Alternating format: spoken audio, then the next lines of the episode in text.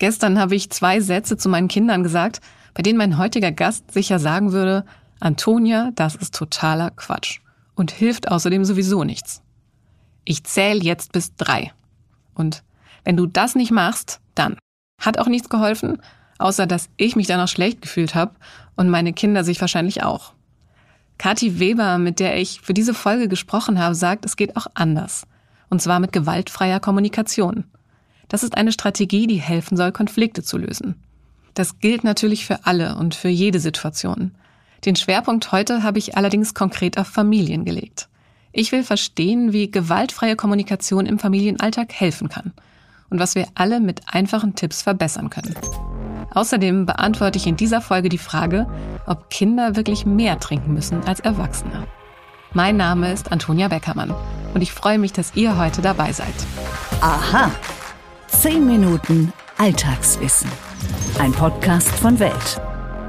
Stellt euch mal kurz ein Familienleben vor, das so abläuft. Die Kinder ziehen sich morgens alleine an, essen in Ruhe am Tisch ihr Frühstück, ziehen sich selbst Jacke und Schuhe an und gehen fröhlich in die Kita oder die Schule. Und abends sitzt die Familie entspannt beim Abendessen, danach putzen die Kinder sich selbstständig die Zähne und gehen dann ohne Diskussion ins Bett. Keine Diskussionen, kein Schimpfen, kein Schreien. Aus meiner Sicht als Mutter von drei Kindern ist das ziemlich unrealistisch, wenn nicht sogar völlig illusorisch. Und vielleicht ist es das in dem Ausmaß auch, aber es soll eine Möglichkeit geben, sein Familienleben tatsächlich entspannter zu gestalten. Und zwar durch die sogenannte gewaltfreie Kommunikation.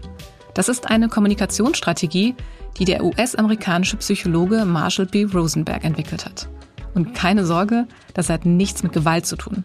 Es geht um Themen wie Kooperation statt Machtkämpfe und Verstehen statt Bestrafen. Wir haben im Freundeskreis über das Thema gesprochen und inwieweit es wirklich unseren Familienalltag etwas ruhiger gestalten könnte. Eine andere Mutter hat mir dann den Podcast Familie verstehen, das ABC der gewaltfreien Kommunikation von Kathi Weber empfohlen. Kathi Weber ist ausgebildete Trainerin der gewaltfreien Kommunikation, Familien- und Elternberaterin und Autorin. Ich habe Sie gebeten, uns auch hier in unserem Podcast ein paar Gedanken und Tipps mitzugeben. Hallo, Frau Weber. Hallo, Frau Beckermann.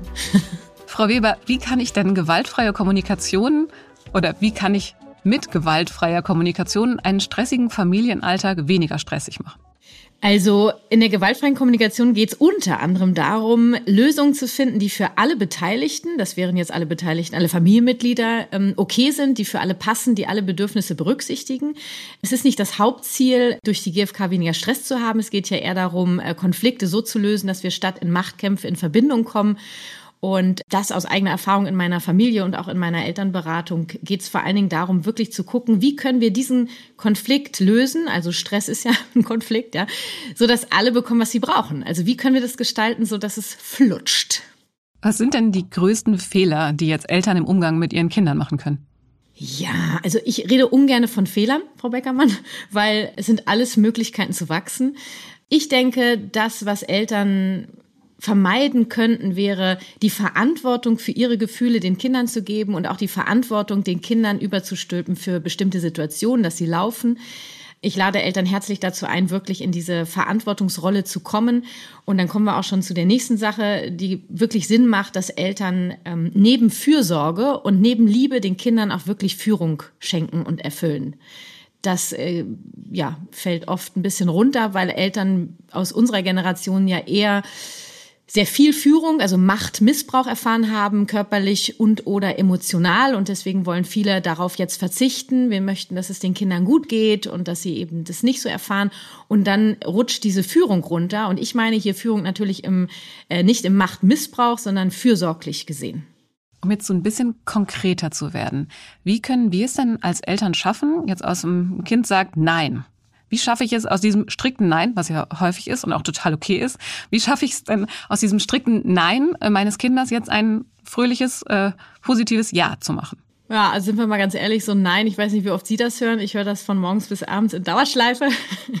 Und ähm, ich meine, ich möchte ja auch, dass ähm, Menschen Nein sagen dürfen. Und äh, in erster Linie, glaube ich, wäre es schön, wenn wir alle ähm, unsere Angst vor einem Nein loslassen. Also Nein darf sein, denn hinter jedem Nein steckt ein Ja für etwas anderes. Das heißt, immer wenn mein Kind Nein zu etwas sagt, sagt es Ja zu etwas anderem. Und da geht es um Bedürfnisse. Und wenn ich dann bereit bin, weil wir wollen ja, es geht ja um Kooperation, Frau Beckermann, ne? wenn mein Kind Nein sagt, scheiße, weil dann habe ich keine Kooperation, dann geht die Leichtigkeit flöten, alles ist im Eimer äh, und das Kind funktioniert nicht und mein Alltag ist im Eimer. Und wir wollen ja genau raus da aus diesem Kampf und diesem Schuldzuweisung, sondern ich komme in die Verantwortung und sage, okay, mein Kind sagt Nein, ich bin bereit zu kooperieren, das heißt, ich bin bereit herauszufinden, wozu sagt mein Kind denn gerade ja, zu welchem Bedürfnis und wie können wir dieses Bedürfnis erfüllen, während wir das machen, was ich gerade für wichtig empfinde. Eine Sache, die Sie gesagt haben in Ihrem Podcast, die ich ganz besonders spannend oder auch schwierig für mich fand, ist, Sie sagen ja völlig zu Recht, Kinder nicht bestrafen. Stehe ich absolut. Sie sagen aber auch, es ist falsch, Kinder zu belohnen. Und da wird mich interessieren, warum das denn?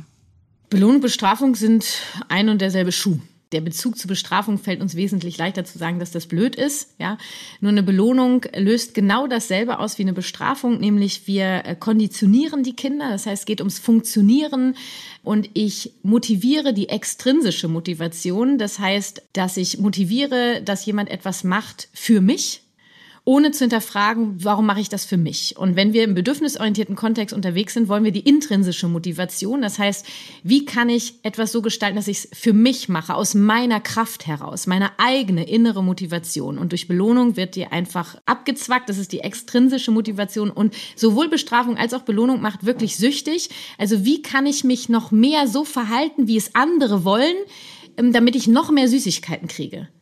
Also ich verhalte mich immer so, wie es für andere gut ist, ohne dass ich lerne, darüber nachzudenken, wer ich eigentlich bin und was für mich gerade gut ist. Und das sehe ich gerade, ähm, ich halte mich, ich versuche mich kurz zu halten, gerade im Schulsystem auch. Ne? Ich habe ja zwei Kinder. Das ist so schön an meinem Sohn zu sehen, der ist jetzt 15, wie der wirklich intrinsisch an seine Schule rangeht. Der, der braucht keine Belohnung, um irgendwas zu machen. Der macht das für sich und äh, in manchen Fächern eben mehr und in manchen weniger, weil es weil er der Mensch ist, der ist und sich für manche Dinge mehr interessiert, für manche weniger. Nur er guckt immer, wie kann ich einen Weg finden, dass es für mich okay ist? Wie kann ich so hinkriegen, dass, ähm, dass ich mich gut dabei fühle? This is a boom. so I, I put on bulletproof now. Yeah.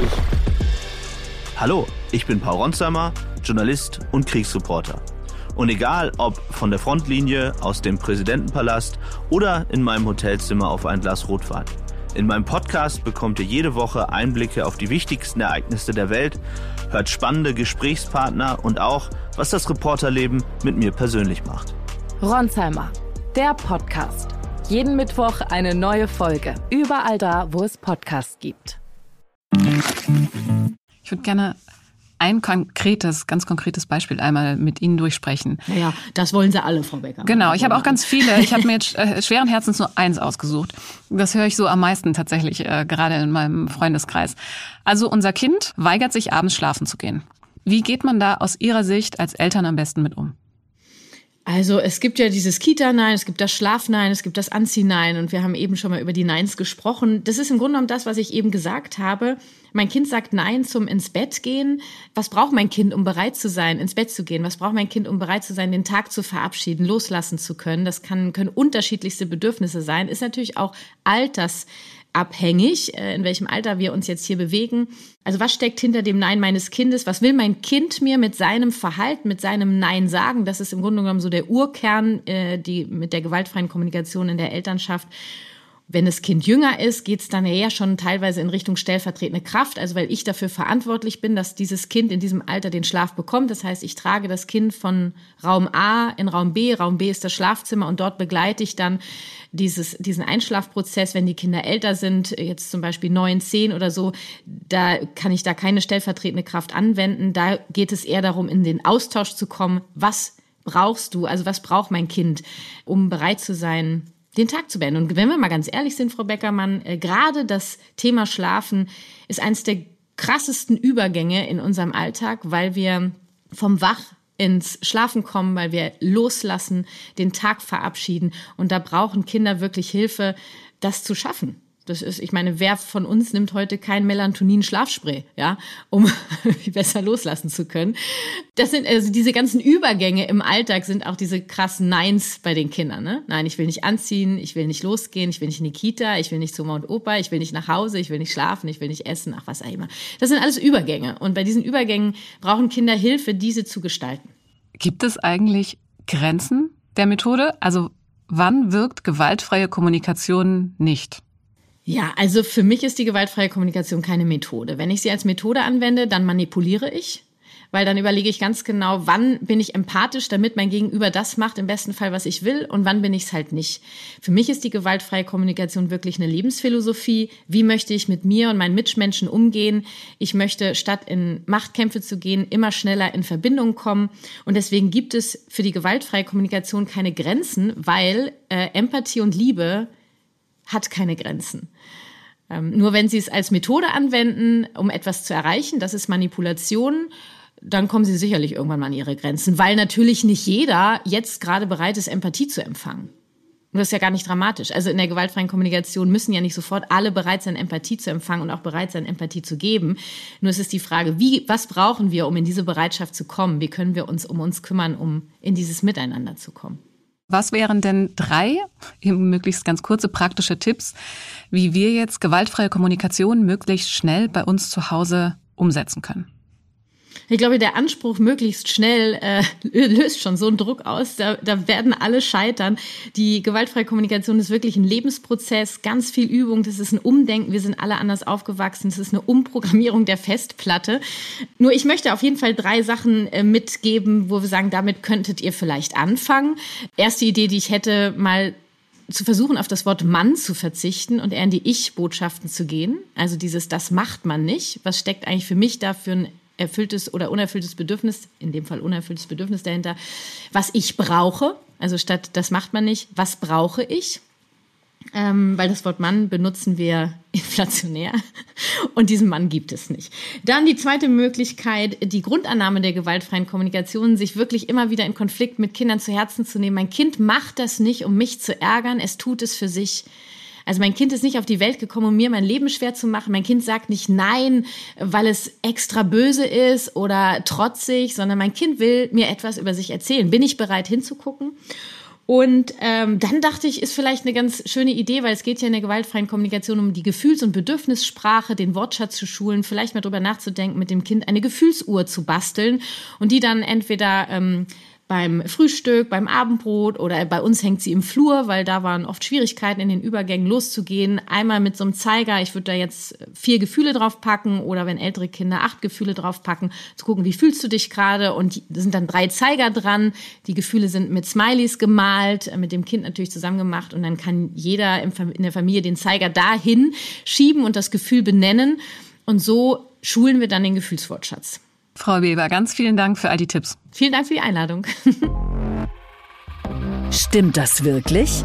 Mythos oder Wahrheit? Stimmt es, dass Kinder grundsätzlich mehr trinken sollen als Erwachsene? Um die Frage zu beantworten, müssen wir uns kurz den Körper etwas genauer anschauen. Unser Körper besteht zu einem erheblichen Teil aus Wasser. Bei Erwachsenen liegt der Anteil bei bis zu 65 Prozent des Körpergewichts. Bei Kindern sind es bis zu 75 Prozent. Der Grund dafür ist der unterschiedliche Körperbau. Und dabei kommt es insbesondere auf das Verhältnis von Armen und Beinen zum Rumpf an. Bei Kindern fällt der Rumpf deutlich stärker ins Gewicht als Arme und Beine. Und der Rumpf hat einen hohen Wasseranteil. Das liegt daran, dass sich dort die inneren Organe befinden. Kinder haben also insgesamt einen höheren Wasseranteil im Körper und brauchen deswegen auch mehr Flüssigkeit als Erwachsene. Ein anderer Grund ist, dass Kinder durch ihre geringere Körpermasse schwerer mit Durststrecken umgehen können. Wenn sie zu wenig trinken, dann macht sich das deutlich schneller bemerkbar als bei Erwachsenen. Deswegen kommt es auch nicht nur darauf an, dass Kinder mehr trinken, sondern auch, dass sie regelmäßig trinken. Um es ganz konkret zu machen, hier für drei Altersgruppen die Empfehlung der Deutschen Gesellschaft für Ernährung. Vier- bis sechsjährige Kinder sollten täglich mindestens 940 Milliliter trinken. 10- bis 12-jährige Kinder 1170 Milliliter und 15- bis 19-jährige etwa 1530 Milliliter. Diese Menge gilt zusätzlich zu der Flüssigkeit, die wir sowieso schon über unsere Nahrung zu nehmen. Und klar, im Sommer bei Fieber oder nach dem Sport sollte natürlich noch mehr getrunken werden. Wenn ihr noch mehr konkrete Zahlen sucht, ich stelle euch den Link zur Deutschen Gesellschaft für Ernährung in die Show Notes. Damit sind wir schon wieder am Ende der Folge. Ich hoffe, ihr konntet ein paar Tipps und Ideen für euren Alltag mitnehmen. Mir würdet ihr eine Freude machen, wenn ihr RH auf einer der Podcast-Plattformen abonniert. Lasst uns gerne bei Apple eine Bewertung da oder drückt auf die Glocke bei Spotify. Jetzt wünsche ich euch aber allen erstmal einen schönen und entspannten Tag. Mein Name ist Antonia Beckermann und wir hören uns hier bald wieder.